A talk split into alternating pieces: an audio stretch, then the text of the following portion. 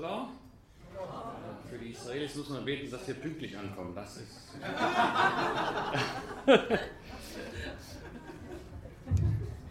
ja, aber so viel deutsches Blut habe ich noch in mir. Das habe ich gelernt, pünktlich zu sein, aber klappt nicht immer. Ähm, okay, hört man mich so gut oder muss ich das Mikrofon dicht daran nehmen? Ist eigentlich okay, ne? Alles gut. Super Sache. Sagt mir, wenn es euch zu laut ist. Ähm, und äh, wir machen das ganz locker. Ich freue mich, dass ich heute einmal, ich muss noch ein bisschen hier Sachen einstellen, umstellen. Wir müssen erstmal alles umräumen, die Israelis. Das geht jetzt gar nicht mehr hoch. Ah, geht doch. Ja, ich freue mich, dass ich hier sein darf, dass so viele Leute gekommen sind und auch ein Interesse zeigt, dass ihr ein Interesse für Israel habt. Äh, was ja gar nicht mehr so normal ist oder so populär ist, für Israel zu sein oder nach Israel zu reisen. Umso mehr freue ich mich, dass es doch noch welche in Deutschland oder in Hamburg gibt, die Interesse für dieses böse Volk Israel haben, die für so viele Schlagzeilen sorgen.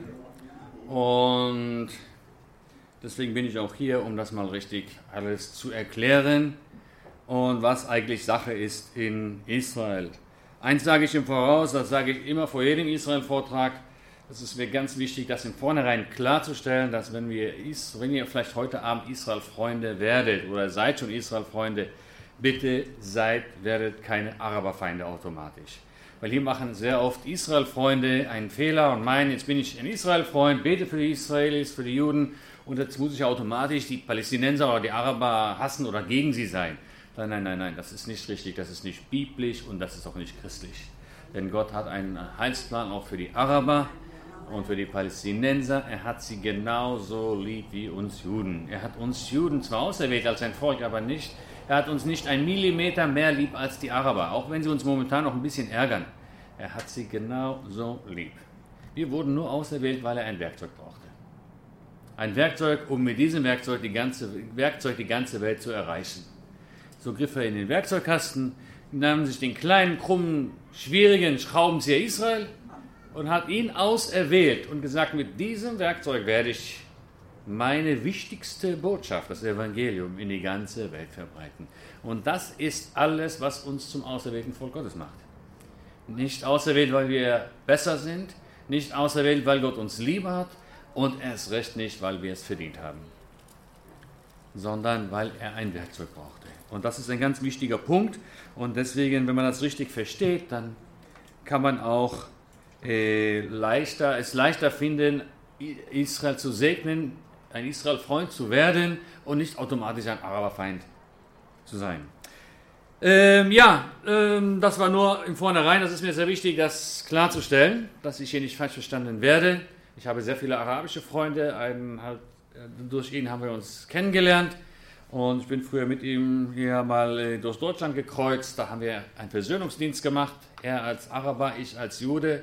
Und dann haben wir einfach äh, erklärt, wie wir zum Glauben kamen, wie wir gelernt haben, beide. Wir haben gelernt, uns, also äh, ich, ein, ein Palästinenser zu, zu, lieben oder Araber und ein Araber einen, einen Juden zu lieben. Das ist gar nicht so einfach. Da steht zwar, ja, liebet eure Feinde und ist alles leicht gesagt und leicht gelesen.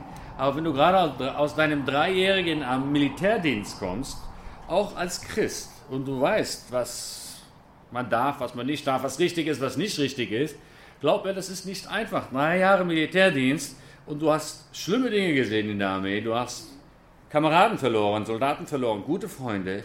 Manche sitzen im Rollstuhl, äh, bei, die bei, bei, den Einsätzen äh, verletzt wurden. Und dann komm nach Hause und dann sing mal so oder predige deiner Gemeinde, liebe eure Feinde. Das, da hast du Probleme mit. Und dieser Maron, dieser arabische Pastor, der hat, durch ihn habe ich auf einmal gemerkt, Mensch, man kann die auch lieb haben. Und er hat die Liebe, äh, ist eine lange Geschichte, das äh, will ich jetzt nicht zu lange, müsst ihr in meinem Buch lesen. Und er hat Liebe für Juden gefunden, weil er war schon am Glauben an Jesus und auf einmal hat jemand für ihn gebetet, auf Englisch. Und das, das Gebet hat ihn so angetan und die kamen nachher ins Gespräch. Und da stellte sich heraus, da hat er festgestellt, Mensch, der ist ja Jude. Der Beter hat ein Jude für mich gebetet. Das hat ihn umgeworfen. Und so hat, das, hat der Herr ihn geleitet und mich geleitet. Und wir sind heute sehr, sehr gute Freunde geworden.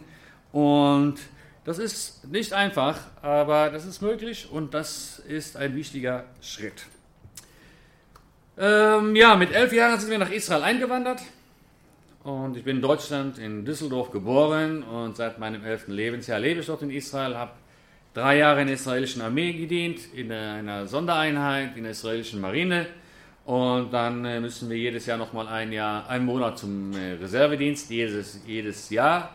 Und bis wir 45 Jahre alt sind, da bin ich jetzt auch schon drüber. Und äh, deswegen ist es doch gut, alt zu werden. Oder? Doch, wir müssen immer das volle Glas sehen.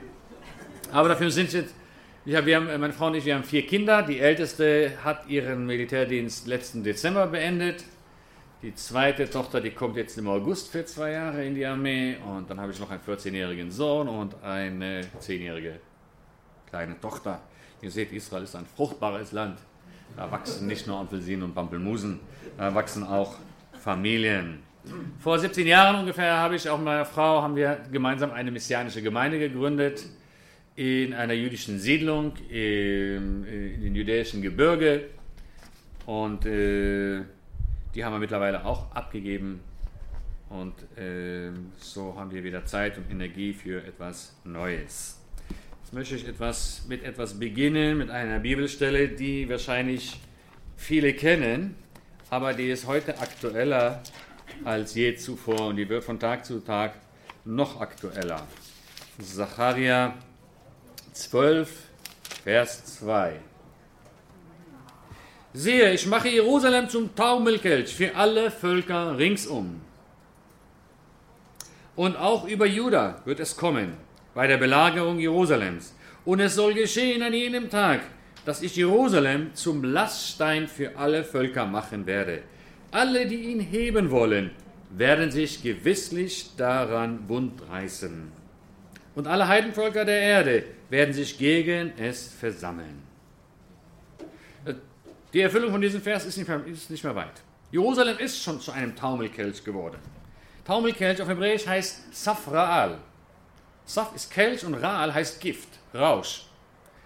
Und das äh, das ist mehr so ein Kelch mit einem gewissen Rauschgift, der dich in einen Rausch bringt.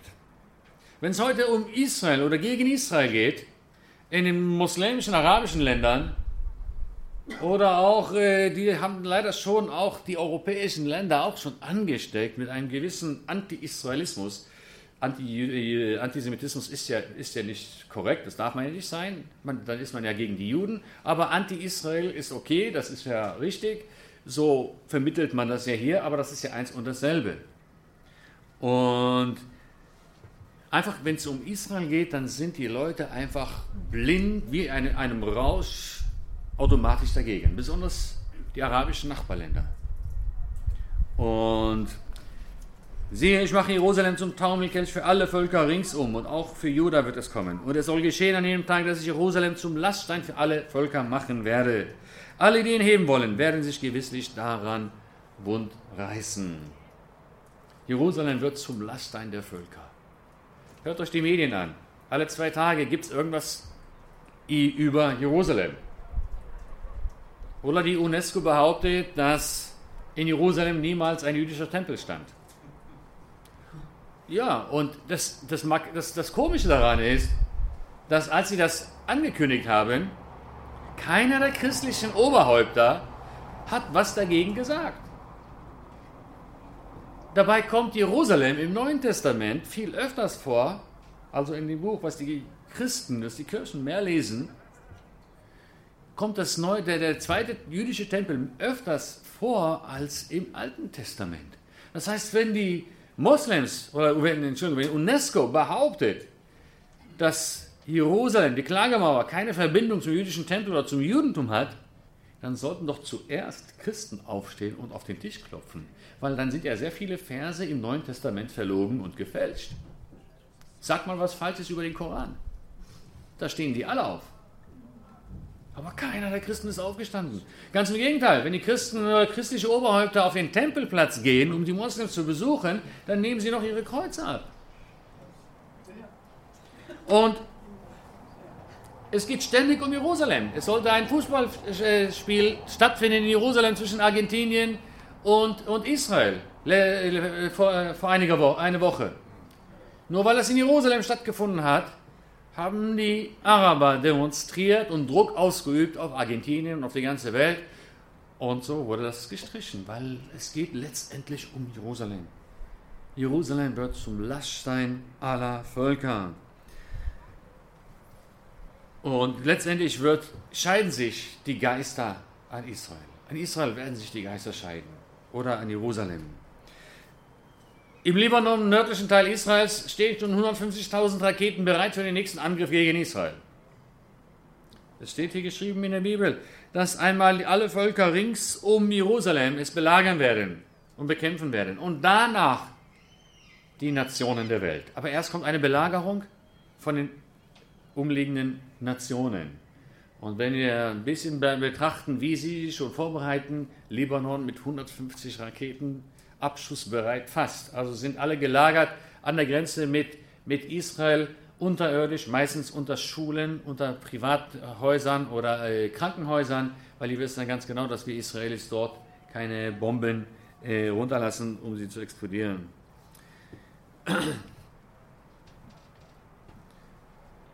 Der Gazastreifen ist auch ein Thema, den sie von einem äh, Notsituation der Menschen dort, denen es schlecht geht, haben sie umgekrempelt und umgedreht, dass es jetzt nur um Jerusalem geht. Sie wollen zurück nach Jerusalem. Jerusalem wird zum Laststein. Die Palästinenser im Gazastreifen demonstrieren jetzt jede Woche und fast jeden Tag. Da kommen 30.000, 40.000 Palästinenser an die Grenze mit Israel. Und, der, und der, gestern wurde Israel verurteilt bei der UNO, dass wir zu heftig uns wären, dass wir zu brutal umgehen mit den Palästinensern. Was sollen wir sie reinlassen? 30.000 wütende Palästinenser? Sollen wir sie reinlassen? Wisst ihr, was dann passiert? Wie, was würde das für ein Blutbad geben in Israel, wenn wir sie reinlassen? Das ist nicht nur unser Recht, unsere Grenzen zu verteidigen, das ist unsere Pflicht. Das würde ein Deutschland genauso machen genauso machen. Und mach das mal. Pick mal von 30.000 Demonstranten, die, äh, es kamen insgesamt 62 Palästinenser dort ums Leben.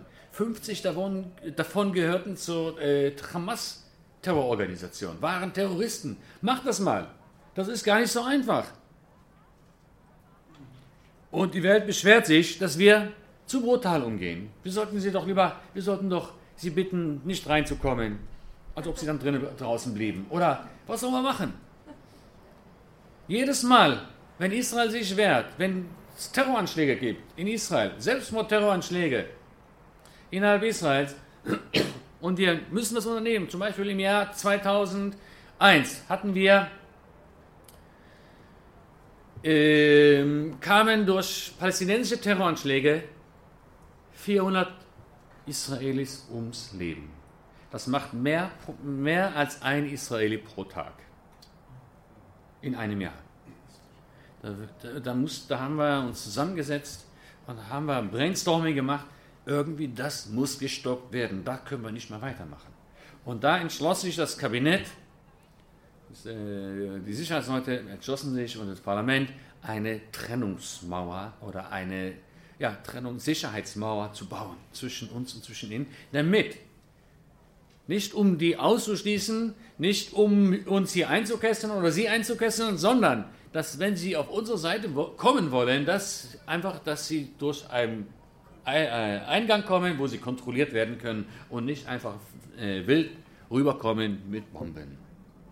Und als wir das machten, auch da hat die Welt sich beschwert das, der Grund, warum wir das gemacht haben, ist, um uns zu verteidigen, damit keine Terroranschläge, damit unsere Busse nicht mehr in die Luft gesprengt werden jeden Tag.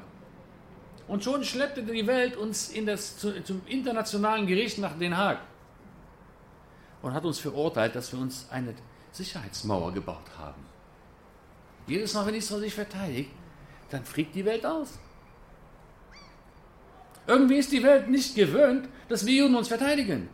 2000 Jahre haben wir uns wahrscheinlich nicht genügend verteidigt. Die, die Menschen kennen keinen Juden, der sich wehrt. Aber sorry. Nein, Entschuldigung, ich sage nicht sorry. Ich bin nicht gekommen, um, mich, um mich als Israeli zu entschuldigen, dass wir uns verteidigen.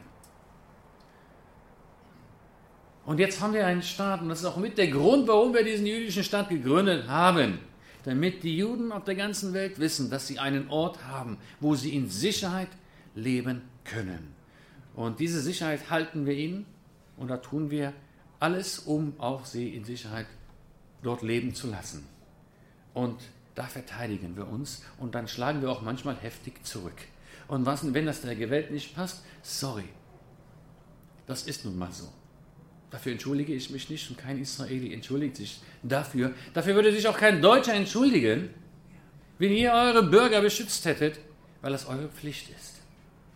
Weil diese vielen wütenden Palästinenser an den Zaun vom Gazastreifen, die wollen nicht drüber kommen, um uns Pralinen zu den Feiertagen bringen. Erst haben sie es versucht mit Kassam-Raketen die letzten Jahre. Wir sind, wir haben, schaut mal, wir haben den Gazastreifen im Jahr 2005 verlassen. Wir haben alle jüdischen Siedlungen geräumt. Wir haben in den Gazastreifen Juden reingemacht. Da lebt kein einziger Jude mehr. Sie haben alles bekommen, was sie von Israel gefordert haben. Land für Frieden, was sie ständig äh, in den Medien sagen. Und ja, sie, müssen uns, sie sollen uns das Land zurückgeben oder Siedlungen räumen und dann gibt es Frieden. Das haben wir gemacht im Gazastreifen. Wir hätten wenigstens mit den Palästinensern aus Gaza heute Frieden haben müssen. Aber seitdem wir raus sind, seit dem Jahr 2005, haben wir 15.000 Raketen von Gaza abbekommen auf jüdische Ortschaften. 15.000.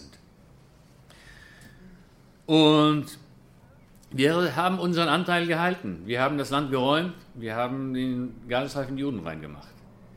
Wo ist der Frieden? 15.000 Raketen, das ist kein Frieden.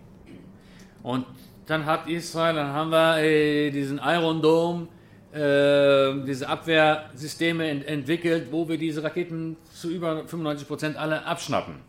Das heißt, die sind gar nicht mehr effektiv. Da mussten sie erfinderisch werden und haben sich was anderes ausgedacht und haben gesagt, okay, über den Zaun geht es nicht mehr. Jetzt fangen wir an, unter dem Zaun zu buddeln. Jetzt bauen wir, buddeln wir einen Tunnel. Und jetzt, äh, ich weiß nicht, wie viele hunderte Tunnels sie schon gebaut haben und sie entdeckt und gesprengt wurde. Und äh, da haben wir jetzt auch Technologien und Sensoren entwickelt, die das äh, aufwendig machen und über 90 Prozent werden rechtzeitig entdeckt. Übrigens, wisst ihr, die, die bauen auch Tunnels von, der, von Gaza aus rüber nach Ägypten.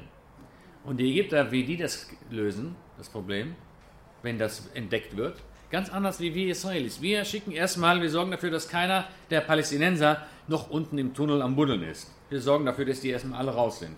Und dann wird er gesprengt. Die Ägypter, die warten nicht, bis die raus sind. Die warten, bis sie alle drin sind und dann pumpen sie den Tunnel voll mit Meereswasser. Das ist ein, ein Trick, äh, äh, ein, ein, ein System, wie die das machen. Zweite, oder sie, äh, sie füllen den mit Gas, vergasen sie.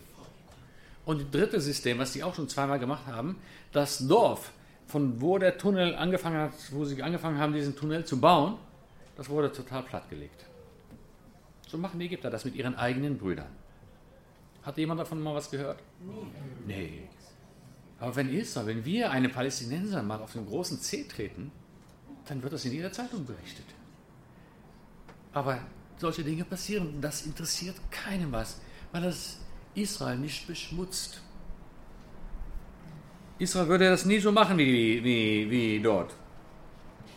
Aber das ist nun mal so. Auf alle Fälle es gibt auch ein Bibelvers in Jesaja 5, Vers 20. Und da steht: Wehe denen, die Böses gut und Gutes böse nennen, die Finsternis zu Licht und Licht zu Finsternis erklären, die Bitteres süß und Süßes bitter nennen.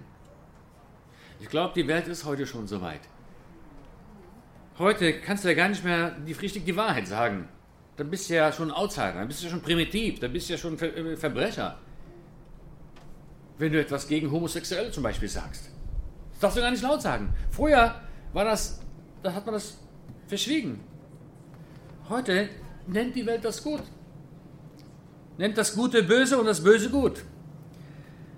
Und in Kalifornien versuchen sie jetzt ein Gesetz herauszugeben, dass Publikationen, worin steht, dass Homosexualität eine Sünde ist oder dass das falsch ist, dass diese Publikationen nicht verkauft werden dürfen. Aus den Bücherregalen in den Bücherläden rausgenommen werden. Das heißt, auch die Bibel demnächst nicht mehr verkauft werden darf, ein verbanntes Buch sein wird. So weit ist die Welt schon. Und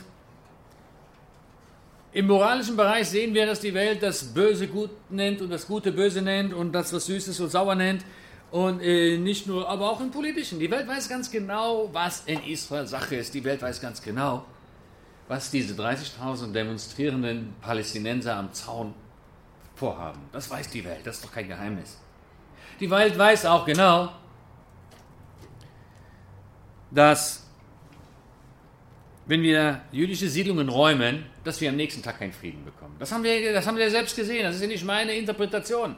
Das haben mir die Palästinenser aus dem Gazastreifen bewiesen. Sonst hätten wir ja Frieden heute mit dem Gazastreifen. Das heißt, diese Formel Land für Frieden, dass die nicht aufgeht, das haben die Palästinenser selber bewiesen. Und das hat die Welt doch gesehen. Die weiß das. Oder glaubt hier wirklich jemand, dass wenn wir morgen alle jüdischen Siedlungen verlassen, und das ganze Westjordanland an die Palästinenser abgeben und einen palästinensischen Staat zulassen. Glaubt ihr jemand, dass es übermorgen Frieden geben wird? Nee, das glaubt ihr nicht, das glauben die Politiker nicht und auch nicht die, die, die Medienleute. Das weiß doch jeder. Aber sie nennen das Richtige falsch und das Falsche richtig. Alle wissen, was Sache ist. Alle wissen, was sie vorhaben. Trotzdem hat keiner den Mut wie Donald Trump, die Botschaft nach Jerusalem zu versetzen. Auch nicht eure Frau Merkel. Schade, ne? Und äh, obwohl, wenn sie nach Jerusalem geht und unsere Staatsleute besucht, also nach Israel geht, dann besucht sie Netanyahu nicht in Tel Aviv am Strand, ne, in Jerusalem, im Parlament, das in Jerusalem sich befindet. Alle Staatsleute, alle, alle Diskussionen, Verhandlungen alles immer nur in Jerusalem. Nicht nur sie, alle, alle machen das so. Klar, weil das ist ja nun mal die Hauptstadt. Aber keiner hat den Mut, so wie Donald Trump, das laut zuzugeben, offen zu sagen, Jerusalem als äh, Hauptstadt ihres Landes anzuerkennen. Ich bin, was ich mache, eine, eine Woche im Monat mache ich Vorträge über Israel. Das liegt mir auf dem Herzen, das ist mein göttlicher Auftrag. Davon lebe ich nicht. Ich bin eigentlich Geschäftsmann. Und so habe ich mit Gott ausgemacht, äh, eine Woche im Monat mache ich das. Und deswegen äh, musst du meine Geschäfte ein bisschen mehr segnen, weil mir bleiben dann nur noch drei Wochen im Monat übrig. Und er macht das auch. Er ist treu und ich denke sehr geschäftlich. Ich bin halt Jude, wir denken geschäftlich. Und es ist mir leichter, es fällt mir auch leichter, etwas auf der geschäftlichen Basis oder äh, Ebene rüberzubringen, zu erklären. Da müsst ihr mal kurz mitmachen, ja? Stellt euch vor, ihr seid alle Geschäftsleute, Unternehmer und ihr habt euch hier versammelt, um euch mal diesen israelischen Geschäftsmann anzuhören. Mal sehen, was er uns für ein Projekt vorstellen wird. Mal sehen, ob ich mein Vermögen in dieses Projekt investieren werde oder nicht. Könnt ihr mal kurz mitmachen? Okay. Und, und dann denkt man noch 71 Jahre zurück, also ein Jahr vor der Staatsgründung Israels. Das würde sich dann so anhören. Nächstes Jahr, im Mai 1948, wird die Mandatszeit auf einem kleinen Stück Land im Nahen Osten enden. Das steht hier zum Angebot. Wir wollen an diesem Ort viele Millionen Menschen aus über 100 Nationen versammeln. Diese Menschen haben keine gemeinsame Kultur, nicht einmal eine gemeinsame Sprache weil schon 2000 Jahre vergangen sind, seitdem sie das letzte Mal hier waren, als ihre Vorväter damals weltweit verstreut wurden. Kaum einer von ihnen hat landwirtschaftliche Erfahrungen und erst recht keine Erfahrungen in Staatsführung. In diesem Land befinden sich keine nennenswerte Bodenschätze, dafür gibt es ständig Wassermangel. Schon jemand interessiert?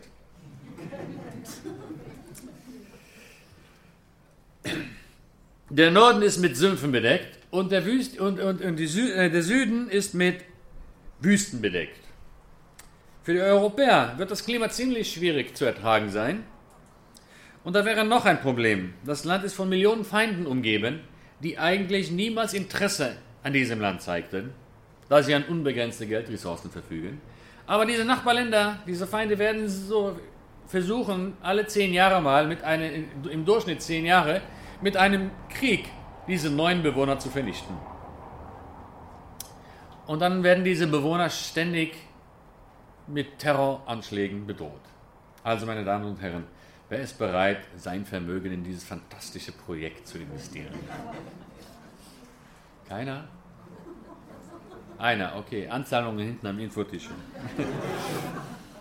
So war, ich habe nichts verändert. So war das genauso, sah das aus vor 70 Jahren. Wer hätte gedacht, dass allein in 70 Jahren, ein, dass ein Volk in eine Wüste kommt und aus einem Nichts ein Paradies, wie wir ihn heute haben, macht. Innerhalb 70 Jahren. Wer hätte das gedacht? Nein, Entschuldigung, kein Volk kam zurück. Ein Überrest von einem Volk kam zurück. Das, was übrig geblieben ist, nachdem sechs Millionen unserer Geschwister umkamen. Der Überrest von unserem Volk kam zurück in eine Wüste und machte ein Paradies aus dieser Wüste. Das ist kein Zufall. Wer hätte das gedacht, dass nur drei Jahre nach Ende des Zweiten Weltkrieges, nach Ende des Holocaust, dass es wieder einen jüdischen Staat geben wird? Alle hätten haben gedacht, so jetzt ist es aus mit dem jüdischen Volk. Jetzt, ist, jetzt haben sie es endlich geschafft, die Juden zu vernichten. 70 Jahre aus einer Wüste ein Paradies, eine Start-up-Nation, eine Hightech-Nation gemacht. 6000 neue Patente werden jährlich von Israelis eingetragen. Jedes Jahr. 6000 neue Patente. Zehn Nobelpreisträger kommen allein aus Israel in, aus, in den letzten 70 Jahren. Wer hätte das gedacht, als eine Sprache, die 2000 Jahre ausgestorben war, plötzlich wieder von einem ganzen Volk gesprochen wird? Sowas geschah noch nie in der Geschichte. Und erst recht nicht nach 2000 Jahren. Israel ist kein Zufall. Dass es heute Israel, dass Israel noch existiert oder überhaupt existiert, das ist ein Wunder Gottes. Wer hätte das gedacht, nur drei Jahre nach Ende des Zweiten Weltkrieges, dass es wieder einen jüdischen Staat geben wird? Aber wenn Gott das verheißen hat in seinem Wort, dann geht das in Erfüllung, auch wenn das nicht in unser politisches Denken oder in, äh, in unsere Politik hineinpasst oder in unsere Logik hineinpasst. Wenn Gott das verheißen hat in seinem, äh, seinem Wort, dann geschieht das. Denn Gott ist nicht politisch korrekt. Gott ist biblisch korrekt. Auch wenn das den Politikern nicht schmeckt oder wenn die das anders sehen, er lässt sich nicht irritieren von den Politikern. Die können entscheiden und reden und quasseln, so viel sie wollen. Sein Wort geht in Erfüllung. Und Israel, die, wenn du die letzten 70 Jahre beobachtest, an Israel, was dort geschehen ist, das ist kein Zufall. Da sehen wir ganz klar die Erfüllung von Gottes Wort. Die Existenz Israel ist ein Wunder und dass wir noch existieren, ist auch ein Wunder. Wisst ihr,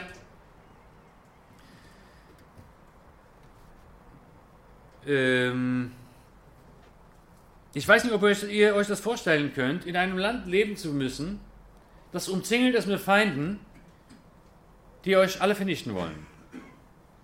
Stellt euch vor, alle Länder um Deutschland herum hätten den tiefen Wunsch, euch Deutsche zu vernichten.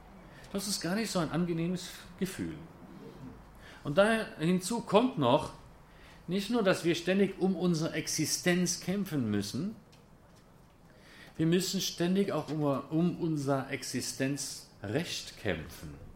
Wisst ihr, was das bedeutet? Nee, das könnt ihr euch auch nicht vorstellen. Dass du ständig be beweisen musst der Welt, dass du ein Recht hast zu existieren. Das heißt, wenn du kein Recht zu existieren hast, dann kann dich praktisch jeder, der will, umbringen. Das bedeutet das. Und Israel muss ständig der, der Welt beweisen dass, oder sich behaupten, dass wir ein Recht haben zu existieren. Da steht der iranische Präsident im UNO-Hauptgebäude in New York vor der ganzen Welt und ruft aus, dass Israel kein Existenzrecht hat. Und keiner sagt was, keiner reißt ihm das Mikrofon oder stellt ihm das Mikrofon ab. Sie laden ihn sogar drei Wochen später wieder ein. Das ist gar nicht so ein angenehmes Gefühl, ständig der Welt zu beweisen, dass wir ein Recht haben zu existieren, zu leben. Die Welt wird weiterhin gut schlafen, wenn morgen Israel mit einer Atombombe vernichtet wird. Sagen wir doch mal ehrlich, vielleicht ihr nicht, aber die meisten, der größte Teil der Welt würde in der Nacht weiterhin gut schlafen. Das ist ja nur Israel. Auch die Sanktionen und die Gespräche jetzt mit dem Atomprogramm im äh, Iran. Da geht es auch nur um Geld. Israel wird, wird wortwörtlich geopfert. Er sagt ja, was er mit dieser Atombombe machen will. Und das sagt er nicht nur. Wir haben ja auch, unser Mossad hat ja eine halbe Tonne Beweise aus dem äh, äh, Atomreaktor dort rausgeschmuggelt. Das haben wir ja bewiesen, was die vorhaben, was die da aufbauen. Aber trotzdem, besonders die Europäer, leider ist Deutschland auch mit dabei, die wollen unbedingt dieses Atomdeal abschließen. Warum? Damit die Geschäfte weiterlaufen. Beim letzten Mal, da war, glaube ich, das war ein, ein, ein, ein deutscher Staatsmann, der ein paar Tage danach flog er sofort nach in, in den Iran, um wieder die Geschäfte ins Leben zu rufen. Gabriel. Gabriel war das. Und es geht letztendlich es geht um die Geschäfte. Er droht ja nur gegen Israel. Also, geht uns das ja nicht Großes an, aber dafür müssen wir ja nicht diese Milliardengeschäfte verlieren. Und deswegen ähm, müssen wir da aufpassen, auf welcher Seite wir sind. Und äh, jetzt versuchen die Palästinenser einen Staat zu gründen, nicht die Palästinenser, die palästinensischen Anführer, genauer gesagt. Nicht die Palästinenser. Und zwar äh, diese sogenannte Zwei-Staaten-Lösung, das ist keine Lösung. Das klingt nur so nett. Lösung klingt immer gut. Aber nicht alles, was glänzt und glitzert, ist ein Diamant. Lasst euch nicht irritieren. Das ist keine Lösung. Die meisten, in Israel gibt es mehr Israelis, mehr Juden, die für einen palästinensischen Staat sind, als Araber als Palästinenser selber. Ja, die Palästinenser wissen ganz genau, wenn wir dort raus, also wir müssen ja da raus, weil die palästinensische Führung, die fordert eine Voraussetzung für diesen palästinensischen Staat. Wisst ihr, was der ist? Keine Juden. Der palästinensische Staat darf keine Juden haben. Das ist eine Voraussetzung. Das heißt, er muss judenrein sein. Wir werden immer beschuldigt, Israel Steht ständig in der Zeitung, Demonstrationen immer mit Schildern, ab Israel Apartheidstaat. Ich stehe heute hier als Israeli, ich muss leider beichten und zugeben, ja, wir sind ein Apartheidstaat. In unserem eigenen jüdischen Staat gibt es Städte, wo wir Juden nicht rein dürfen. Bethlehem, Jericho, da stehen draußen große Schilder. Eintritt für Israelis verboten. Die arabischen Israelis, Araber mit einem israelischen Ausweis, die dürfen dort rein. Nur die jüdischen Israelis dürfen da nicht rein. Da müsste eigentlich stehen, Eintritt für Juden verboten. In allen Sprachen steht das. Jeder Tourist kann das lesen und alle Touristen besuchen irgendwann Mal wenigstens Bethlehem oder Jericho. Also, und keiner sagt was. In unserem eigenen jüdischen Staat haben wir Gebiete, Städte, wo wir Juden nicht rein dürfen. Das ist Apartheid. Und keiner sagt was. Die ganze Welt sieht das. Würdet ihr das hier dulden? In Deutschland Städte, wo draußen Schilder stehen, Eintritt für Deutsche verboten? Da würdet ihr auf die Straße gehen, das würdet ihr nicht dulden. Aber für Israel, ja, das ist man ja irgendwie gewöhnt. Die Juden auszuschließen, auszugrenzen, in Ghettos zu stecken, Pogrome zu machen, rauszujagen. Irgendwie ist die Welt das gewöhnt. deswegen sagt man auch nichts. Aber hier würde das keiner dulden. Und jetzt ist der Gazastreifen schon Juden rein, Bethlehem, Jericho.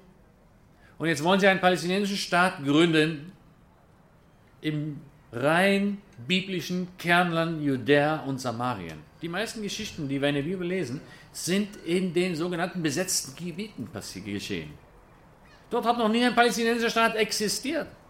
Die sind alle hier passiert, in diesem Gebiet. Und ausgerechnet dort will die Welt dass wir einen Staat gründen für die Menschen, die uns, die einen, diesen tiefen Wunsch haben, uns zu vernichten. Muss man sich mal überlegen, warum, was dahinter steckt.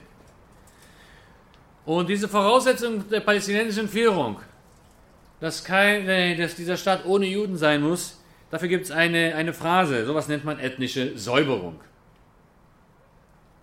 Und diese Forderung ist unverschämt. Und was noch unverschämter ist, ist, dass die Welt das nicht für unverschämt findet und weiterhin von Israel eine Zwei-Staaten-Lösung verlangt oder fordert. Wenn das wirklich eine Lösung wäre, dann wären wir die Ersten, die es gemacht hätten. Wenn wir gesehen haben, dass wenn, wenn wir rausgehen aus dem Gazastreifen und Siedlungen verlassen und Land abgeben, ob es jetzt unseres ist oder nicht unseres, aber wenn das funktionieren würde und wir am nächsten Tag Frieden bekämen, dann hätten wir schon längst Gebiete abgegeben, Siedlungen geräumt, auch wenn wir überzeugt sind, das ist unser Land, wir haben ein Recht darauf, aber wenn uns das Frieden gegeben hätte, dann wären wir bereit darauf zu verzichten. Das kann ich hier äh, ganz klar im Namen aller Israelis sagen. Aber jedes Mal, wenn wir Land abgeben, bekommen wir noch mehr Terror und noch mehr Krieg und äh, es reicht keinen Frieden. Es passieren viele Dinge in Israel und in der ganzen Welt momentan. Hm. Hat da was mitgebracht? Einen Moment, das muss ich mir hier mit. Ich mache mal einen kleinen Abstecher von meinem Vortrag. Ähm, das ist einfach ein interessantes Thema.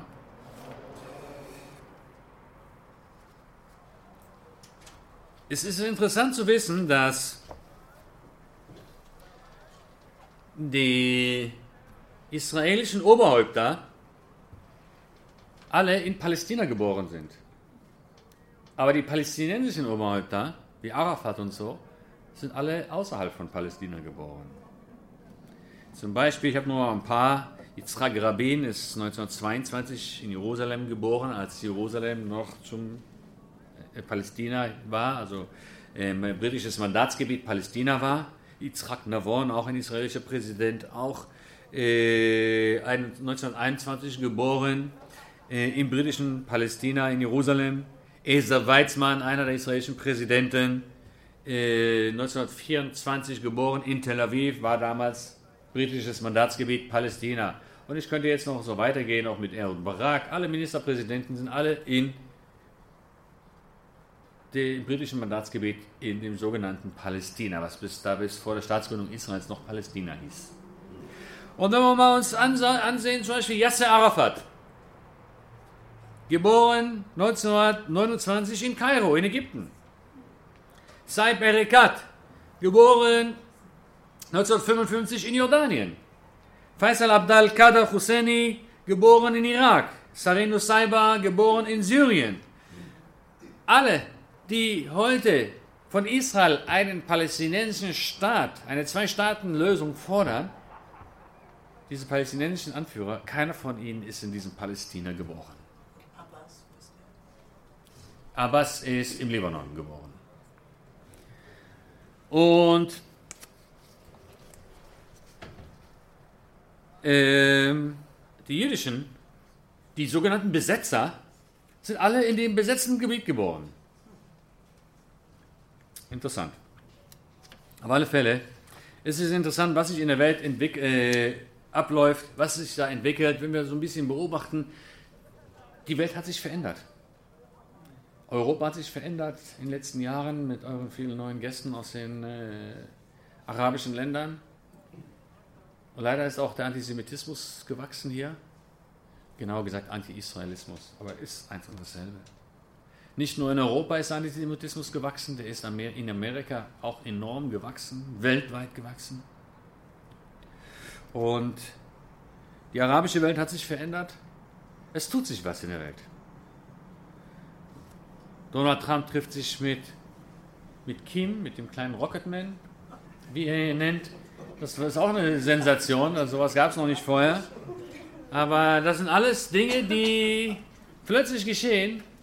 Und wir sehen, hier passieren Dinge, und wenn wir ein bisschen beobachten oder verfolgen, was Donald Trump noch so alles macht, oder wie, genau gesagt, wie er dieses Friedensabkommen mit den, also in, im Nahen Osten aufbauen will, ist ganz interessant. Also keine Sorge, ich weiß, ihr seid keine großen Fans von Donald Trump. Ich werde werde auch nicht viel Gutes über ihn sagen, aber ich habe einfach mal so aufgelistet, was so, äh, was er so im Jahr 2017 gemacht hat. Er hat ein Buch geschrieben, die Art of the Deal, die Kunst des Geschäftemachens, des Handelns. Und er würde gerne den Deal machen, also er hat dann dazu mal gesagt, ich werde den Deal machen, der nicht gemacht werden kann, zum Wohle der Menschheit. Das ist eine ganz interessante Aussage, wenn du weißt, dass alle anderen Abkommen bis heute gescheitert sind. Alle Friedensabkommen. Ich war damals als Journalist mit dabei in, äh, in Oslo, als die Osloer Friedensgespräche begonnen haben. Auch in Madrid.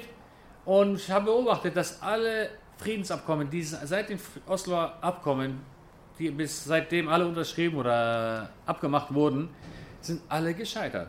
Es gab mehr Opfer auf beiden Seiten als je zuvor.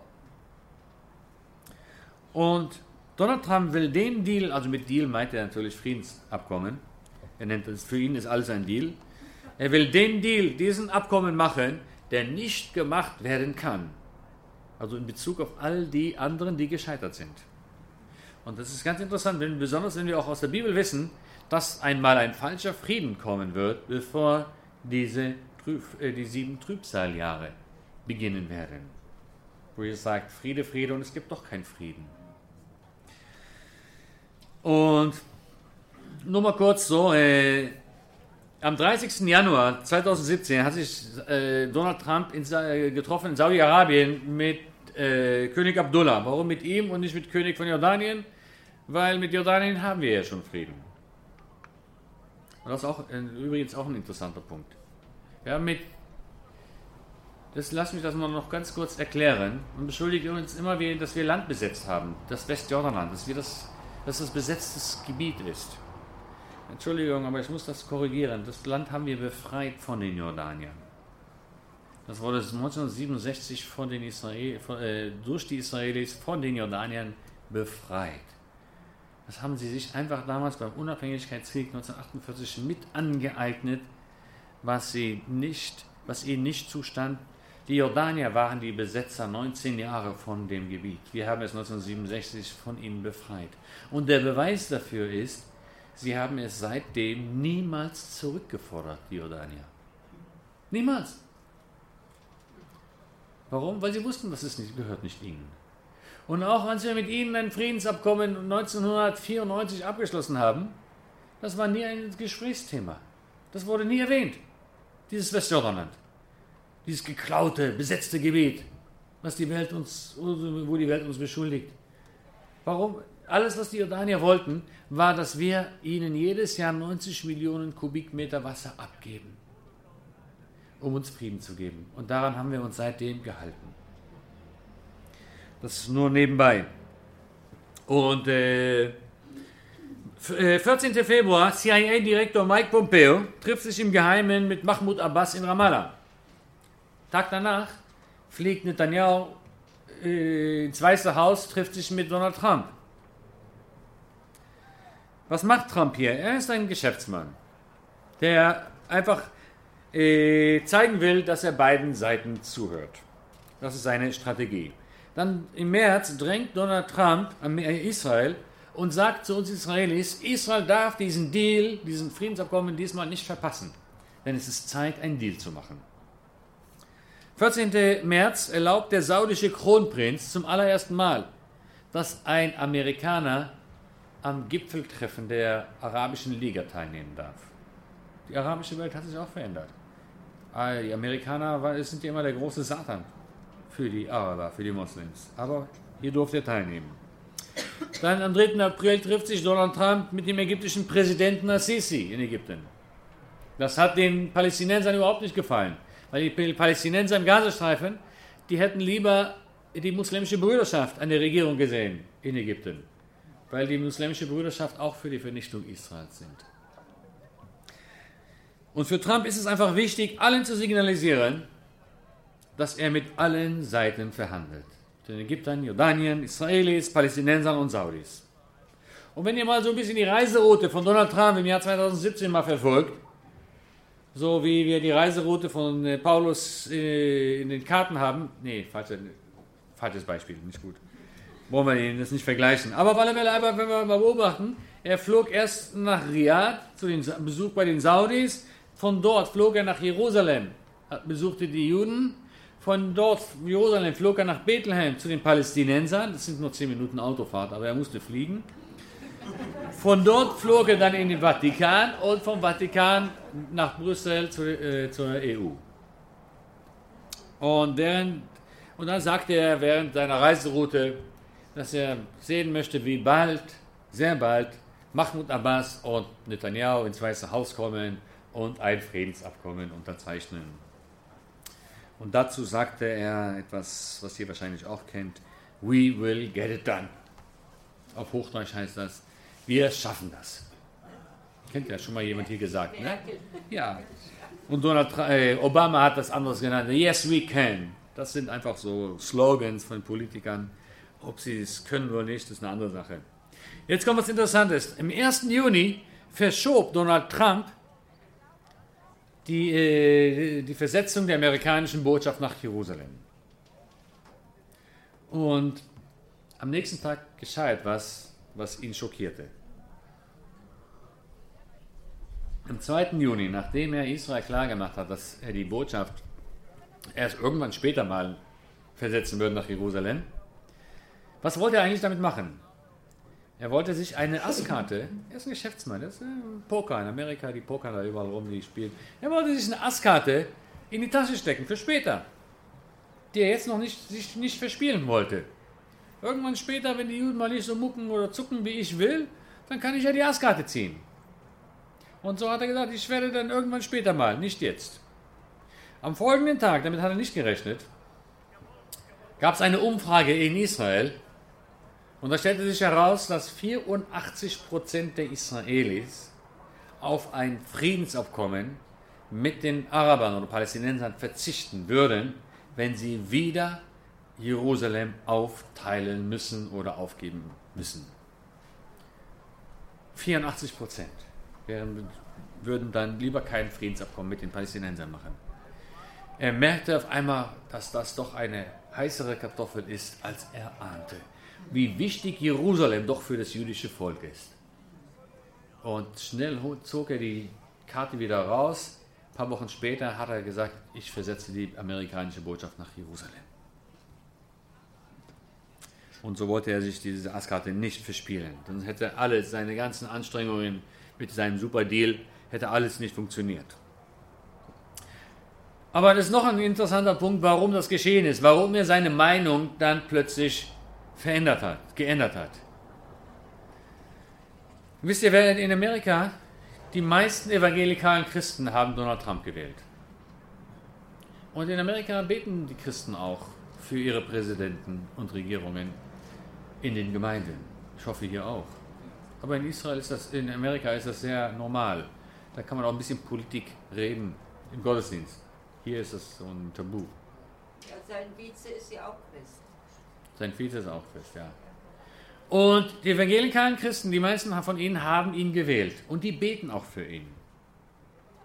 Und ich bin davon überzeugt, dass die Gebete dazu geführt haben, dass er seine Meinung verändert hat. Donald Trump, also ihr müsst, ihr müsst einfach verstehen, also das können wir, also Gott kann auch einen Typen wie Donald Trump gebrauchen, um seinen Heilsplan in die Wege in die richtigen Wege zu leiten. Wir hätten uns vielleicht so ganz frommen Typen ausgewählt als amerikanischen Präsidenten. Nicht so einen bösen, was man alles so über ihn hört und geredet hat und so weiter. Das, das, der kann doch nicht hier Gottes Willen machen. Doch kann, Gott kann ihn auch lenken und leiten, so dass er gar nicht anders machen kann. Gott hat auch mit einem bekennenden Atheisten wie Theodor Herzl die zionistische Bewegung und den Judenstaat und den jüdischen Staat wieder gegründet. Das hat Theodor Herzl nicht gemacht, weil es in der Bibel stand. Er glaubte nicht an Gott und nicht an die Bibel. Aber Gott hat ihn gebrauchen können und hat ihn gebraucht, um seinen Heilsplan äh, und um äh, wieder einen jüdischen Staat zu gründen. Und äh, aber auch, Donald, äh, auch äh, Theodor Herzl hatte einen christlichen Freund an der Seite. Ist interessant, der hat wahrscheinlich auch tüchtig für ihn gebetet. Gebete verändern Regierungen. Wenn ihr eure Regierung verändern wollt, wenn ihr wollt, dass, die, dass da was anderes geschieht, dann geht nicht auf die Straße und demonstriert. Das bringt sowieso nichts. Das bringt vielleicht ein schönes Bild in die Zeitung. Das verändert aber keine Meinung von Politikern. Die machen sowieso weiter, was sie wollen. Und kritisiert nicht eure Politiker. In der Bibel steht, wir sollen sie segnen. Segnet eure Könige und Präsidenten. Sind, sind sie, wenn sie nun mal gerade gewählt sind, Gott setzt Könige ein, setzt Könige ab. Und wenn sie nun mal Könige sind, dann ist unser biblischer Auftrag, göttlicher Auftrag, sie zu segnen. Und Für sie zu beten. für sie zu beten, sie zu segnen, auf alle Fälle nicht zu kritisieren, nicht gegen sie zu schimpfen. Segnet sie. Auch wenn ihr nicht einverstanden seid mit ihnen, segnet sie. Das, ihr werdet sehen, das wird die Regierungen und die Entscheidungen verändern. Gebet ist effektiver. Und deswegen bin ich so froh, dass es hier jetzt hier auch in Hamburg dieses Gebetshaus gibt. Das ist so, so was Tolles, so was Wichtiges. Ich komme nachher nochmal darauf hin, äh, wie wichtig das ist auch in Bezug auf Israel. Wenn ihr was verändern wollt in dieser Welt, dann betet.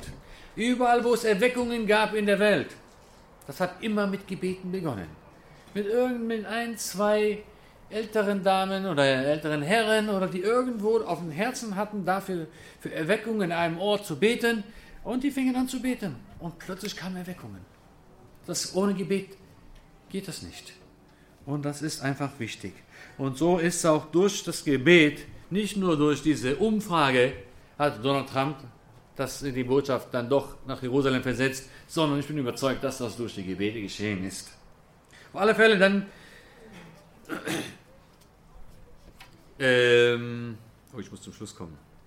Ich überspringe mal ein bisschen was. Und ich weiß nicht, ob er mit seinen äh, Donald Trump zum Abschluss von diesem Friedensabkommen äh, kommen wird.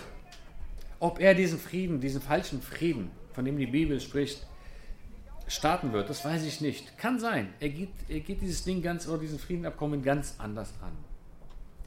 Aber mir sagt das eins: die Veränderungen in der Welt, die immer schnelleren Veränderungen in der Welt, in Europa, in Amerika, im Nahen Osten, in Israel, die Existenz Israel, dass Jerusalem immer mehr und mehr zum Taumelkelch wird und immer mehr öfters erwähnt wird in den Medien ständig über Israel, das sagt mir eins, Jesus steht vor der Tür.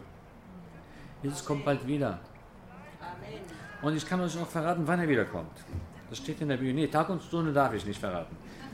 Aber, nein, Scherz beiseite. Aber in Bezug auf Israel die, gibt Petrus uns einen ganz wichtigen Hinweis, wann Jesus wiederkommen wird. Ihr kennt die Geschichte, als Petrus und Johannes zum Toten, äh, zum Toten Meer, auf dem Weg zum äh, Tempel an dem Tor, das man das schöne Tor nannte, vorbeiging. Und da lag ein lahmer Mann. Er wollte nur Geld betteln, er wollte nur ein bisschen Geld hatten, haben. Petrus steckt seine, Tasche, seine Hand in die Tasche. Oh, sorry. Nix, wie immer. Kein Gold, kein Silber. Aber weißt du was? Ich habe da was anderes für dich. Im Namen Jesu Christi steh auf und gehe. Der lahme Mann wurde geheilt, sprang auf, konnte gehen. Stellt euch mal vor, wie viele Israelis Petrus und Johannes auf einmal um sich herum stehen hatte. hatte. Die wollen mal sehen, Mensch, hey Petrus, wie hast du das gemacht? Zeig uns mal den Trick. Aber nee, auf einmal hatte Petrus eine Bühne. Er konnte auf einmal predigen und das hat er auch getan. Und das lesen wir in Apostelgeschichte 3, Vers äh, 19, nur ein Teil von dieser Predigt. Da sagt er, tut Buße und bekehrt euch, dass eure Sünden ausgetilgt werden, damit die Zeiten der Erquickung vom Angesicht des Herrn kommen. Und er den sende, der euch zuvor verkündigt wurde, Jesus Christus. Und jetzt kommt ein ganz wichtiger Punkt. Vers 21. Den der Himmel aufnehmen muss, bis zu den Zeiten der Wiederherstellung. Petrus sagt, die Himmel, der Himmel musste Jesus aufnehmen bis zu einem Zeitpunkt, bis zur Wiederherstellung. Und jetzt fragt ihr euch natürlich, ja, welche Wiederherstellung? Das erklärt er im, im gleichen Vers auch. Alles dessen, wovon Gott durch den Mund aller seiner heiligen Propheten von alters her geredet hat. Das heißt, Jesus ist in den Himmel gestiegen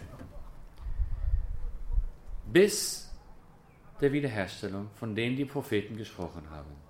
Und wenn du weißt, wenn du die Propheten im Alten Testament kennst, dann weißt du, von welcher Wiederherstellung sie gesprochen haben. Sie haben von keiner anderen Wiederherstellung gesprochen als von der Wiederherstellung Israels. Das heißt, erst wenn Israel wiederhergestellt ist, dann kommt Jesus wieder. Das ist, was Petrus hier predigt. Dass Jesus in den Himmel steigen musste bis zur Wiederherstellung, von denen die, die Propheten gesprochen haben. Wann die Wiederherstellung fertig ist, weiß ich nicht. Wie viele Häuser noch gebaut werden müssen, wie viele Bäume noch gepflanzt werden müssen, das weiß der Herr selbst. Deswegen kann ich euch Tag und Stunde nicht sagen. Aber die Wiederherstellung muss vollendet sein. Und das ist, was schon in den letzten 70 Jahren in Israel passiert. So wie Gott verheißen hat. Er hat gesagt, ich werde euch bestrafen und euch in die ganze Welt verstreuen. Aber es kommt der Tag, wo ich euch wieder einsammeln werde in euer Land, in das Land Israel. Ähm, und dann werdet ihr dort, dann wird die Wüste wieder grün werden. Und dann werdet ihr Häuser und Städte wieder aufbauen wie in alten Zeiten. Und das machen wir. Das sind die jüdischen Siedlungen. Die bauen wir da, wo früher die Städte standen. Die jüdischen Siedlungen sind die Wiederherstellung Israels. In Ezekiel 37, Vers 11 steht, und er sprach zu mir, Menschensohn. Also da hat Gott Ezekiel in das Tal der Totengebeine geführt. Stellt euch vor, er sah Bilder von toten Gebeine, von Leichen, Haufen von Leichen. Das sind die Bilder, die man heute im Holocaust-Gedenkstätte in Jerusalem sehen kann. All diese Gräber voll mit Leichen, mit Knochen. Und die hat der Prophet Ezekiel gesehen und Gott sprach zu ihm, Menschensohn, diese Gebeine sind das ganze Haus Israel. Sie sprechen, unsere Gebeine sind verdorrt und unsere Hoffnung ist verloren. Es ist aus mit uns. Genau diese Worte haben die Juden in den Konzentrationslager sich gegenseitig zugesagt. Es ist aus mit uns. Unsere Gebeine sind verdorrt. Die lagen, die Leichen lagen ja draußen auch in den Ghettos, auf den Straßen herum. Und überall. Und als sie das sahen, haben sie gesagt, es ist aus mit uns. Unsere Hoffnung ist verloren. Aber der Vers geht weiter. Darum weissage und spricht zu ihnen. So spricht Gott der Herr. Siehe, ich will eure Gräber öffnen und euch, mein Volk, aus euren Gräbern heraufbringen. Und ich will euch wieder in das Land Israel bringen. Nirgendwo anders hin, nach Israel. Da steht nicht Israel minus Westjordanland. Das steht da nicht. Also nicht in meiner Bibel. Und es geht weiter. Und ihr sollt erkennen, dass ich der Herr bin, wenn ich eure Gräber öffne und euch mein Volk aus euren Gräbern heraufbringen werde. Und ich, werde, und ich werde meinen Geist in euch legen und ihr sollt leben. Da, so sieht die Zukunft Israels aus. Dafür hat Gott uns zurückgebracht vor 70 Jahren nach Israel. Dafür, damit er dort uns seinen Geist in uns legen wird, Ausgießung des Heiligen Geistes es ist, das steht noch aus. Das heißt, Israel ist heute geistlich noch tot. Weil die Ausgießung des Heiligen Geistes auf Israel steht noch aus. Und deswegen bitte, möchte ich euch bitten, verlangt und erwartet nicht zu viel von den Israelis. Ja, Volk der Bibel, heiliges Land. Jetzt sollen die sich auch mal biblisch benehmen. Und dann ist man ganz empört, wenn wir mal Fehler machen. Leider machen wir Fehler, weil Israel ist ja, wir sind geistlich noch tot. Also nicht wir, die wir an Jesus glauben, aber der größte Teil des jüdischen Volkes sind alle noch geistlich tot, weil die Ausgießung steht noch aus. Und dann geht der Vers noch weiter. weiter. Und ihr sollt leben und ich werde euch wieder in euer Land bringen. Und ihr werdet erkennen, dass ich der Herr bin. Ich habe es gesagt und werde es auch tun, spricht der Herr. Er gibt noch seinen Stempel, sein Siegel unten drunter. Und Gott sagt hier, ich werde euch wieder in euer Land bringen. Also sorry, wenn jemand ein Problem hat, dass es nicht unser Land ist, dass es Land ist, das wir gestohlen haben von den Palästinensern oder von jemand, dann hast du ein Problem mit Gott und mit seinem Wort. Gott hat bestimmt, dass das unser Land ist. Und er hat über Israel gesprochen. Dann musst du das mit ihm klären. Aber so, das ist die Zukunft. Deswegen hat Gott uns zurückgemacht. Ich bin überzeugt, ich bin, also ich mache mir viel mehr Sorgen um die Iraner, als um die Atombombe, die sie zusammenbasteln dort. Vor der habe ich gar keine Angst. Nicht, weil ich so auf meine Armee vertraue, weil der Iran legt sich mit dem Augapfel Gottes an. Und Gott hat verheißen, ich werde die segnen, die dich segnen, Israel. Aber im gleichen Vers steht auch, ich werde die verfluchen, die dich verfluchen. Und das würde ich keinem raten. Auf alle Fälle, ich bin ein bisschen vom Thema abgekommen, auf alle Fälle, Jesus kommt wieder. Wann? Wenn Israel fertig wiederhergestellt ist. Das ist das, was Petrus ganz klar hier sagt. Wenn auch die Vollzahl der Gemeinde ist. Ja, kommt auch noch. Und wenn die Juden alle zurückgekehrt sind. Aber letztendlich, was Petrus sagt, nachdem die Wiederherstellung äh, fertig ist, dann kommt Jesus wieder. Wie er auch in Ezekiel beschreibt, die, die, die, die, dass er die Knochen zurückbringt in das Land Israel. Und wenn wir das dann weiterlesen, dann bringt, lässt er wieder Haut, Fleisch und Sehnen drauf, Sehnen drauf wachsen und dann zum Schluss die Haut. Und erst wenn der Körper fertig ist, dann äh, äh, bläst er seinen Odem in den Körper hinein und kommt wieder ins Leben. Das ist auch ein Bild für die Wiederherstellung Israels.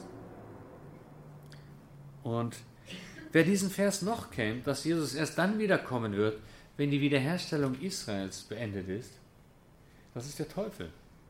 Der weiß das auch. Und deswegen versucht er das auch ständig zu verhindern. Ist doch logisch. Also, logisch für ihn. Wenn der Teufel weiß, dass wenn Israel fertig wiederhergestellt ist, dass dann Jesus wiederkommt, dann wird er doch alles tun, um die Wiederherstellung Israels zu zerstören. Einmal, indem er die Nachbarvölker aufhetzt, um Israel zu zerstören. Und zweitens, indem er die Welt aufhetzt gegen diese Wiederherstellung Israels. Ich frage mal die Leute auf der Straße, warum sie auch gegen Israel sind. Die meisten werden euch sagen, ja, wegen der Siedlungspolitik. Weil die Siedlungen bauen. In der Wüste. Im geraubten Land von den Palästinensern. Haben sie ihn einfach weggenommen. Und deswegen fühlt sich jeder berechtigt, gegen Israel zu sein. Aber diese jüdischen Siedlungen, die werden da gebaut, wo die Städte früher standen. Das ist die Wiederherstellung Israels.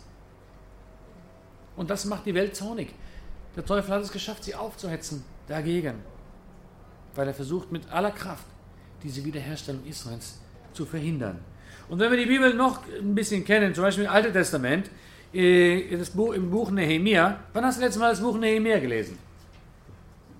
Eins, zwei, drei, vier. Oh ja, alle acht. Also mit Abstand mehr als in jeder Gemeinde, wo ich das gefragt habe. Ist ja 1 zu 0 für Hamburg.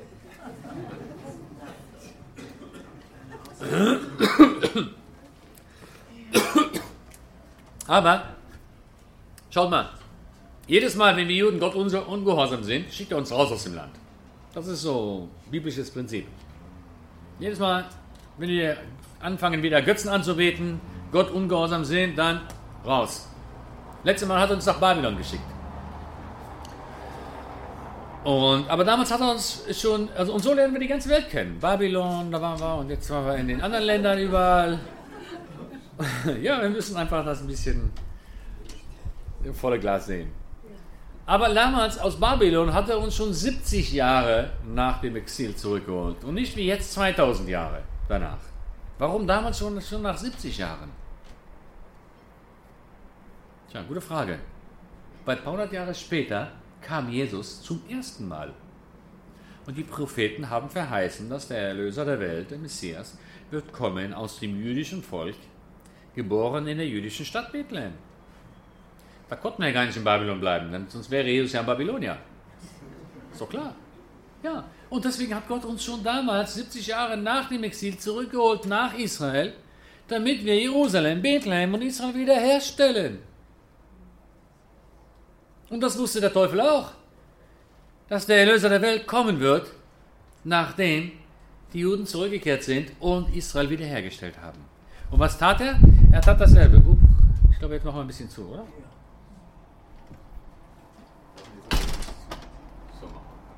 Und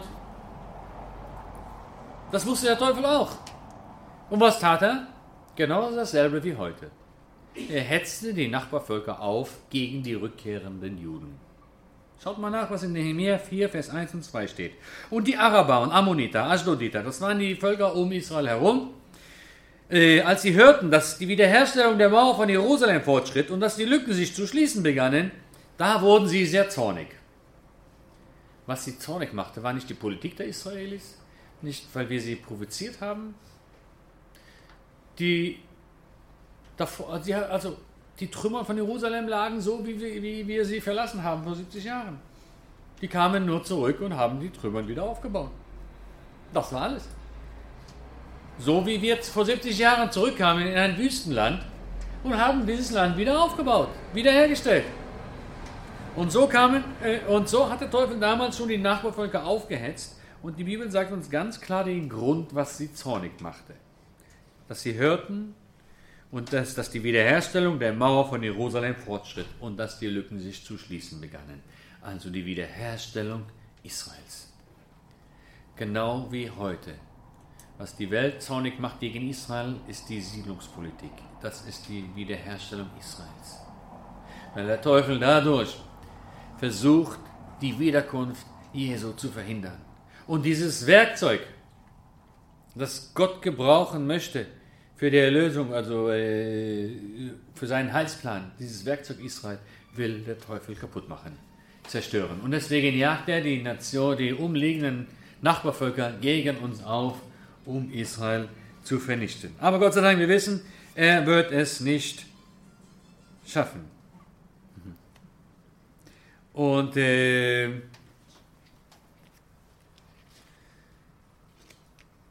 aber damit es nicht schafft, und jetzt kommt der wichtigste Teil und damit mache ich Schluss. Der wichtigste Teil ist, damit er es nicht schafft, möchte Gott und kann Gott, braucht Gott dich. Dafür hat er dich auserwählt.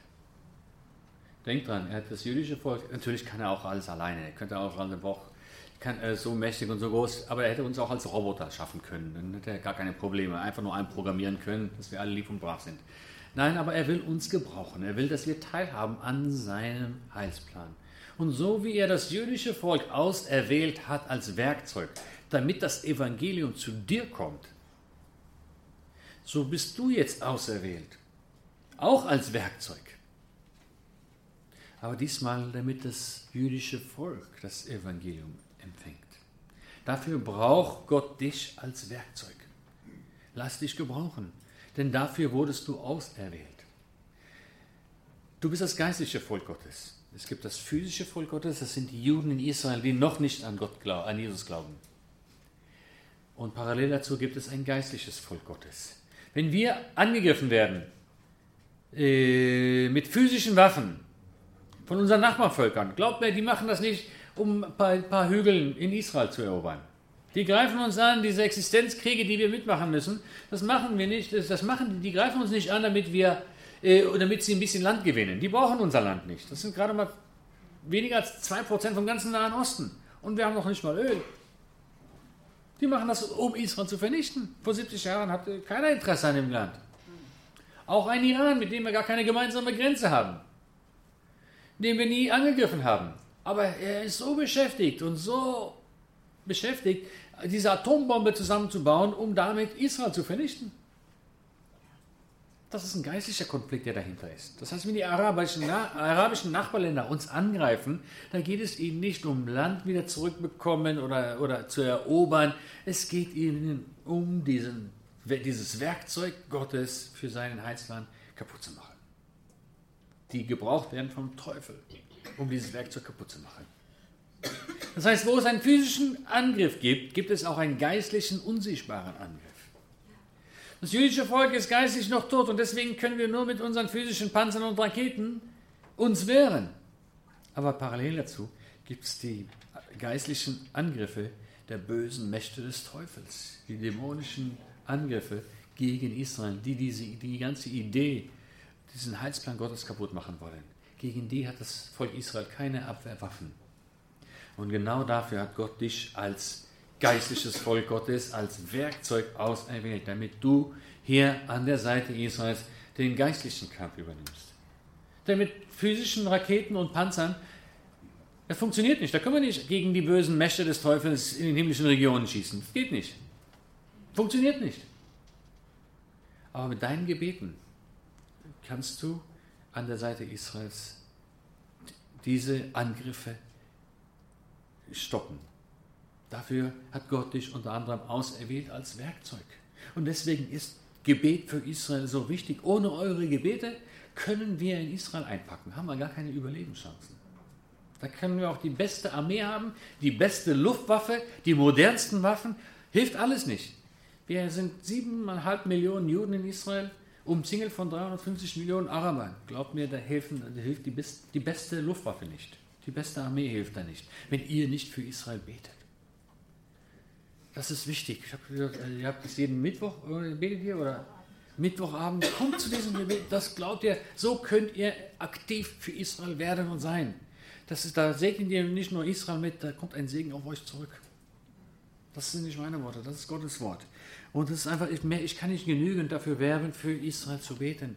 Dafür wurdest du von Gott auserwählt. Sorry, tut mir leid, es ist nicht so, wie man, manche das denken. Jetzt bin ich, glaub, äh, bin ich bekehrt, glaube an Jesus, bin getauft. So, jetzt kann ich mich mal ins Sofa legen und den Rest schaue ich mir auf einen schönen flachen Bildschirm an. Nee, nee, so leicht ist das nicht. Jetzt haben wir eine Aufgabe. Und wenn Gott dich auserwählt hat als Werkzeug, dann will er dich gebrauchen und dann kann er dich auch gebrauchen. Und dann lass dich auch gebrauchen. Das ist wichtig. Denk dran, das jüdische Volk hat er als Werkzeug gebraucht, damit du heute hier sitzt, damit du dein Leben Jesus übergibst. Und jetzt möchte er dich gebrauchen, um dem jüdischen Volk zu helfen, ihren Erlöser Jesus zu erkennen. Denn auch das ist ein großes Problem für das jüdische Volk. Warum soll ein Jude, der 2000 Jahre bittere Erfahrungen gemacht hat seitens Menschen, die sich Christen nannten, warum soll er auf einmal, wenn er hier seht, wie Jesus wiederkommt, auf dem Ölberg stehen wird, sagen, ah, hurra, da ist er da, da jetzt, unser Erlöser ist da. Nein, die werden ihn ein zweites Mal ablehnen und sagen, da ist der, der uns, der uns 2000 Jahre lang verfolgt hat. Warum sollen sie auch anders denken, wenn sie noch nie einen liebenden Christen erlebt haben, nie etwas Liebe von Christen erfahren haben. Ist doch natürlich. Gott sei Dank, wir wissen, die Bibel berichtet uns anders, dass das jüdische Volk beim zweiten Kommen Jesu werden sie ihn erkennen. Sacharja 12, Vers 10, und dann werden sie auf mich schauen, den sie Durstwort haben, und werden weinen. Das wird geschehen. Aber damit das geschieht und sie ihn nicht verklagen, anklagen und beschuldigen, möchte Gott dich als Werkzeug gebrauchen, sie da auf diesen Moment vorzubereiten. Da gibt es einen Vers in Jesaja 40, Vers 1: Tröstet, tröstet mein Volk, spricht dein Gott. Wenn du das jüdische Volk tröstest, und damit ist nicht ein Trost gemeint, so, also bitte kommt nachher nicht alle zu mir und oh, putzi, mutzi, armadoron. Dieser Trost ist nicht gemeint, uns geht's gut, wir fahren tolle Autos, wir essen gut. Das ist gar nicht damit gemeint. Aber ein Jude hat 2000 Jahre einen falschen Jesus kennengelernt. Ein Jesus, der sie, der die Juden hasst. Ein Jesus, der die Juden verfolgt. Ein Jesus, der die Juden vergast. Ein Jesus, der die Juden in Ghettos steckt. Warum soll solch ein Jude plötzlich mit offenen Armen diesen Jesus auf dem Ölberg empfangen? Wenn er nicht wenigstens einmal von einem Christen etwas Liebevolles erlebt hat, Trost erlebt hat. Und deswegen sagt Gott, Jesaja 40, Vers 1, tröstet, tröstet mein Volk, spricht dein Gott. Zwei Verse danach steht, bereitet unserem Herrn den Weg. Das heißt, mit deiner Liebe und Trost für die Juden wirst du Wegbereiter. Gebraucht Gott dich als Werkzeug, um die Steine rauszuräumen für Jesus zurück zu seinem Volk, damit es möglich ist, für einen Juden umzudenken von einem Verfolger Jesus auf einen Erlöser Jesus. Das ist eine ganz, ganz wichtige Aufgabe. Und Gott sagt, tröstet, tröstet mein Volk. Er, er, er bittet dich gar nicht. Er versagt auch nicht. So, und er sagt, da steht nicht. Also, ähm, ja, wenn du mal gut, gut drauf bist oder gute Laune hast, das steht da nicht. Nein. Da steht auch nicht, tröstet, tröstet mein Volk, wenn sie sich lieb und brav benehmen, so wie wir es wollen. Wie wir es uns das für richtig äh, vorstellen. Oder steht auch nicht, tröstet mein Volk, wenn sie so handeln, wie die UNO von ihnen verlangt. Das steht da auch nicht. Tröstet, tröstet mein Volk, spricht dein Gott. Das ist Befehlsform. Und äh, es steht sogar doppelt da. Das sollten wir ernst nehmen. Das sollte uns ein rotes Lämpchen aufleuchten. Wie wichtig das ist in Gottes Augen, dass du als Christ das jüdische Volk tröstest und lieb hast. Denn damit werden Steine rausgeräumt auf den Weg und wirst du Wegbereiter für Jesus zurück zu seinem Volk. Du hilfst einem Juden, das zu verstehen. Das ist doch ein wichtiger, ein wichtiger Auftrag. Und ich kann nicht genügend dafür werben. Und ähm, wir haben eine, mehrere Projekte. Ich kann äh, nicht, also an Israel entscheiden sich die Geister, das habe ich vorhin gesagt. Und es ist gut, wenn du ein Israel-Freund bist und auf der Seite Israels bist. Aber was hilft das, wenn du nur begeistert bist von Israel, aber hast keine Fakten. Wir haben da hinten so eine Zeitung ausgelegt, wer das noch nicht kennt, Israel heute. Kann ich nur empfehlen, das äh, kommt jeden Monat heraus und dann bist du richtig informiert. Dann kannst du auch mal beim Arbeitsplatz, zu Hause, wo, herumgestänkert wird wegen Israel, da kannst du mal auf den Tisch klopfen und sagen, hey, ich habe da aber was anderes gelesen, das ist so und so geschehen. Da kannst du auch hier in Deutschland ein Streiter sein für Israel und mal ein gutes Wort einlegen. Aber das bringt nichts, wenn du nur immer das Israel-Fähnchen hochhebst, aber hast keine Fakten und keine Informationen.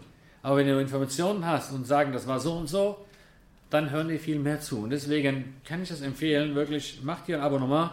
Äh, mein Bruder leitet das und deswegen hat er mir gesagt, wenn du hier Bestellzettel mitbringst von deinen Tourneen, dann gebe ich diesen Leuten 30 Prozent. Also du kannst es heute anstelle von 60 für 41 Euro für ein ganzes Jahr bekommen. Die sind hinten ausgelegt, da ist so ein Bestellbogen drin, füllt den aus, gibt ihn mir weit äh, nachher hinten ab und dann bekommt ihr das äh, für 30 Prozent. Dann habe ich solche Karten noch ausgelegt. Dann möchte ich euch bitten, legt da, äh, schreibt da eure Adresse rein. Dann bekommt ihr einen Rundbrief von mir zugeschickt. Äh, so zwei, dreimal im Monat zweimal im Monat. Da geht es einfach um die Geschehen in Israel, im Nahen Osten, wie wir sie rein biblisch, prophetisch heute verstehen können. Der, in anderen Worten, auf welcher Seite wir uns in der Bibel befinden. Und äh, wenn dich das interessiert und wenn du informiert werden möchtest, wenn wieder eine Israel-Veranstaltung hier im Umkreis ist oder was es für Israel-Reisen gibt, dann füll die aus, gib sie hinten ab. Und alle drei Monate zieht meine kleine Tochter eins dieser gesammelten Karten und dann kannst du einen Freiflug nach Israel gewinnen. Ja, ja. Ich fliege so oft und immer mit El Al, da bekomme ich ständig Bonusflüge. Aber so, oft, so viel kann ich auch nicht in der Luft rumfliegen. Also deswegen habe ich mich entschlossen, einfach ein paar Flüge zu verschenken. Vielleicht bist du dabei. Und wenn du meinst, dass diese Botschaft wichtig ist und in deine Gemeinde gehört und auch verbreitet werden soll hier in Deutschland, dann habe ich auch dieses noch ausgelegt. Ohne dich geht es nicht. Ich kann weiß ich was, bis ich in die Rente gehe, bis ich 80, bis 90 bin, kann ich Vorträge halten. Aber mehr als eine Woche kann ich auch nicht. Kann ich auch nicht. Und diese Botschaft ist so wichtig, dass die Christen wachgerüttelt werden. Und deswegen wollen wir das, will ich das erweitern, effektiver machen. Es gibt weniger als 10% der freichristlichen Gemeinden. Ich spreche gar nicht, zähle gar nicht die Landeskirchen mit die freikristlichen Gemeinden weniger als 10 Prozent, die ein biblisches, richtiges Verständnis für Israel haben. Da gibt es noch so viel zu tun hier in Deutschland. Das spreche ich über die freikristlichen Gemeinden in Deutschland. Und da kannst du auch ein Teil meines Teams werden. Und ein, äh, zu meinem, ich, ich nenne das so, Insider Club. Und äh, da bauen wir das, ich brauche eure Ideen, eure Kontakte, äh, eure Hilfe. Wir treffen uns einmal im Jahr, machen wir so ein Insider-Treffen. Hatten wir äh, jetzt letzten Mai gehabt. Und dann einfach, ich will nicht hier was aufbauen mit meinem israelischen Denken. Das, das funktioniert nicht so ganz hier in Deutschland. Wir ticken anders als ihr. Deswegen brauche ich eure Ratschläge, eure Ideen. Und da kannst du auch teil, äh, mitmachen, wenn dir das wichtig ist. Wenn du dir Deutschland und die Christen in Deutschland am Herzen liegen, dass die ein richtiges Verständnis für Israel bekommen dann nimm das mit, bete drüber, schließ dich diesem Insider-Club an und dann machen wir das äh, gemeinsam. Es gibt noch so viel zu äh, erzählen über Israel, aber ich muss irgendwann mal einen Schluss machen, sonst kann ich bis morgen reden. Und vielleicht kann ich noch kurz mein neues Buch vorstellen. Das ist, äh, da ist ein interessantes Kapitel drin in diesem äh, neuen Buch über die Wichtigkeit der biblischen Feiertage. Damit mache ich, da, da ist keine Werbung, dass ihr die feiern müsst, keine, keine Sorge. Aber äh, Paulus hat gesagt in Kolosser 2, Vers 16, dass die biblischen Feiertage nur ein Schatten sind. Das Wesentliche ist Jesus Christus. Was Paulus da sagt, ist, dass was wir Juden all die Jahre und bis heute auch noch feiern, das ist nicht das Wesentliche, das ist nur ein Schatten, also nur ein Hinweis, das Wesentliche ist Jesus. Das heißt, an den jüdischen Feiertagen können wir Jesus erkennen. Können wir, was sich erfüllt hat durch Jesus. Das heißt, Gott hat uns mit diesen Feiertagen nur vorbereiten wollen auf Jesus. Ich gebe uns ein ganz kurzes Beispiel.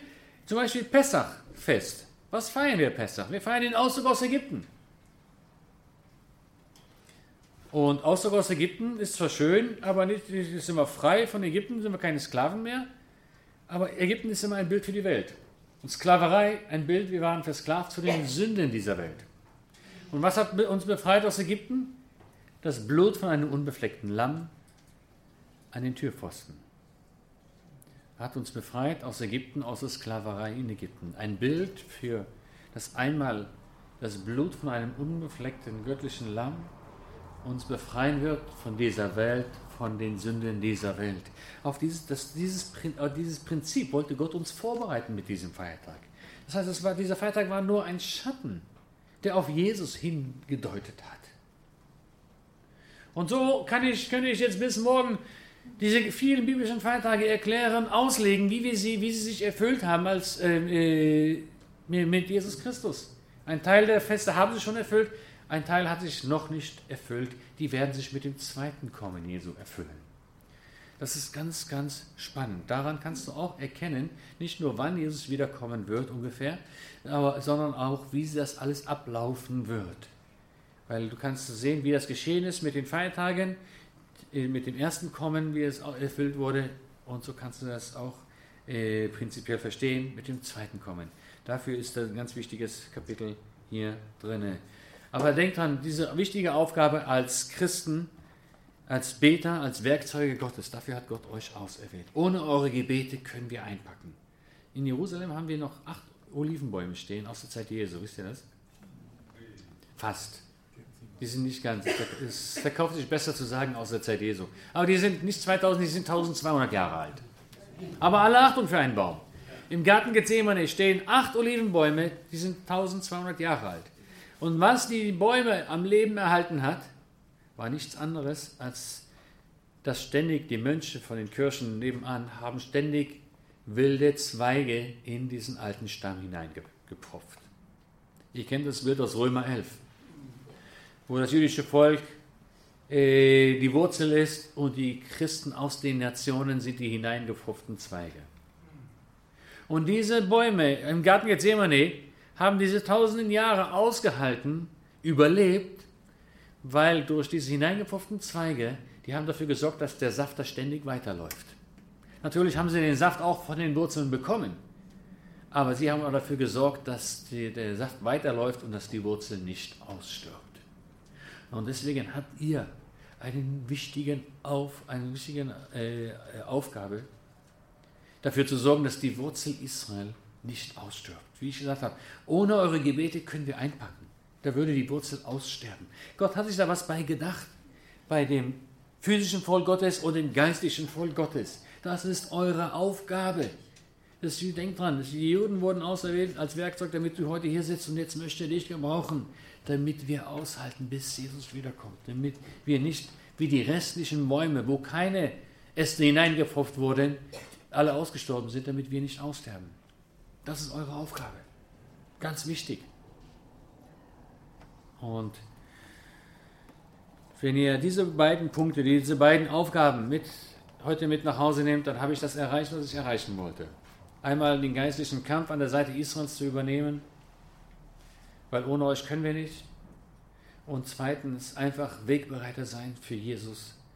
Einfach dem jüdischen Volk Liebe zu zeigen, mit dem Hintergedanken, die haben 2000 Jahre einen falschen Jesus kennengelernt. Warum sollen sie auch diesen Jesus auf einmal jetzt annehmen?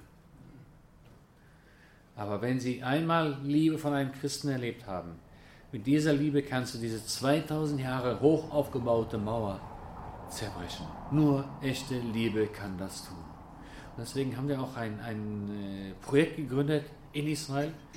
Und äh, das, äh, das nennen, ich habe leider keinen Prospekt mehr dabei.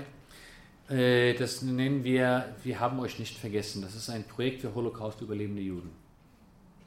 Da habe ich ein Team aufgebaut, da gehen wir bei ihnen vorbei. Wir, äh, wir interessieren uns, für, also wir zeigen ihnen, dass wir sie nicht vergessen haben. Die größte Not der Holocaust-überlebenden Juden ist Einsamkeit. Sie haben ihre Angehörigen verloren, feiern Feiertage alleine oder gar nicht, feiern gar nicht, Geburtstage sitzen sie alleine. Und das ist kein nettes Gefühl. Und sie mussten so viel leiden in ihrem Leben, nur weil sie Gottes Volk waren. Und in den nächsten fünf Jahren, zehn Jahren haben wir nicht mehr die Gelegenheit dazu. Jetzt haben wir noch eine Gelegenheit, ihnen ein bisschen Trost, ein bisschen Liebe und ein bisschen Licht in ihr dunkles Leben hineinzuschenken. Und deswegen haben wir, wir haben diese Not erkannt, wir haben dieses Team aufgebaut, das geht regelmäßig vorbei, besucht sie, bringt Blumen vorbei, repariert mal irgendein Fenster, das da klappert oder einen Wasserhahn, der da tropft. Und das haut die um, dass wir wirklich an sie gedacht haben, dass wir wirklich eine Woche später kamen und haben das Fenster repariert. Nicht, weil das, das Fenster jetzt wieder funktioniert, aber dass wir an sie gedacht haben, das haut sie um. Und das ist das, was wir erreichen wollen. Und es gibt noch 150.000 Holocaust-überlebende Juden in Israel. Das heißt, wir haben noch viel Arbeit. Und wir, es gibt noch viele Juden in Israel. Die meisten Juden in Israel, die haben noch nie einen liebenden Christen erlebt. Das heißt, wir haben noch sehr viel Arbeit vor uns. Aber wir haben nicht mehr viel Zeit, denn Jesus kommt bald wieder. Oder nicht? Ich glaube nicht. Ich glaube, er ist schon auf dem Weg. Amen. Gottes Segen.